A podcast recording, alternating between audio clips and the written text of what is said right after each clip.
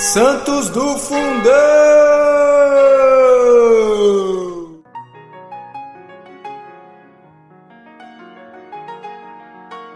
Fala meu santo, minha santa de Deus, tudo bem?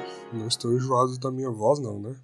Eu acho que até eu fico, né? Com essa voz meio nasalada, mas aguenta firme aí que logo mais teremos episódios com vozes diferentes e por enquanto seguimos aqui na nossa missão, né? Diariamente, hoje 5 de janeiro de 2023, onde nós vamos ouvir um pouco sobre a história de Santa Sinclética. Os pais dessa Santa Virgem eram da Macedônia, mas radicados em Alexandria. Nessa cidade nasceu Sinclética, rica, inteligente e bela. Via-se constantemente disputada pelos moços, mas como se, se consagrara a Deus, evitava-os sempre e sempre temerosamente. Passou, pois, a viver no retiro, saindo pouquíssimo. Era na solidão que se encontravam as maiores satisfações espirituais. Sempre medrosa, procurava fortificar-se por meio de constantes jejuns e mortificações de toda sorte. Mortos os pais, herdou sozinha uma imensa fortuna, que imediatamente passou aos pobres. Tomando consigo uma irmã que era cega, retirou-se do mundo, pedindo a um padre que lhe fosse testemunho daquele abandono do século. Entregando-se definitivamente a Deus, experimentou as mais duras austeridades, redobrou as orações, jejuando vários dias na semana. Logo, a virtude de Sinclética estendeu-se por toda parte, e uma multidão de piedosas mulheres procurara para que dirigisse o caminho da verdade.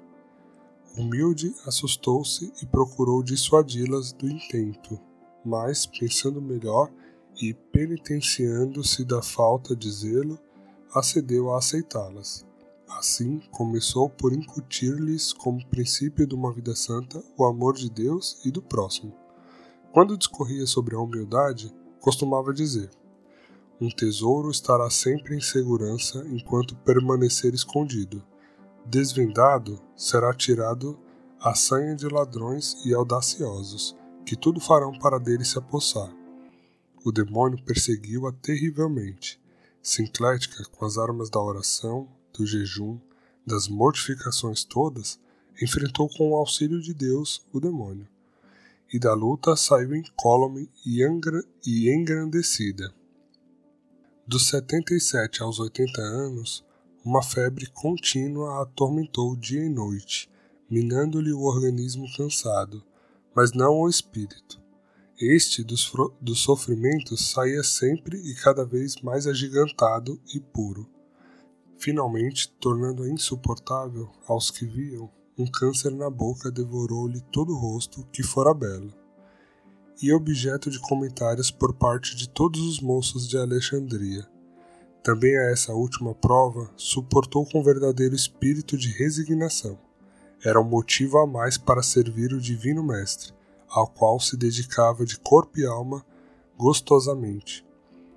E quando os médicos visitavam-a, propunham-lhe este ou aquele remédio para debelar a dor e suavizá-la, afastava-os de si entristecida Três dias antes de morrer, Santa Sinclética anunciou aos que viviam com ela o desenlace, e assim foi.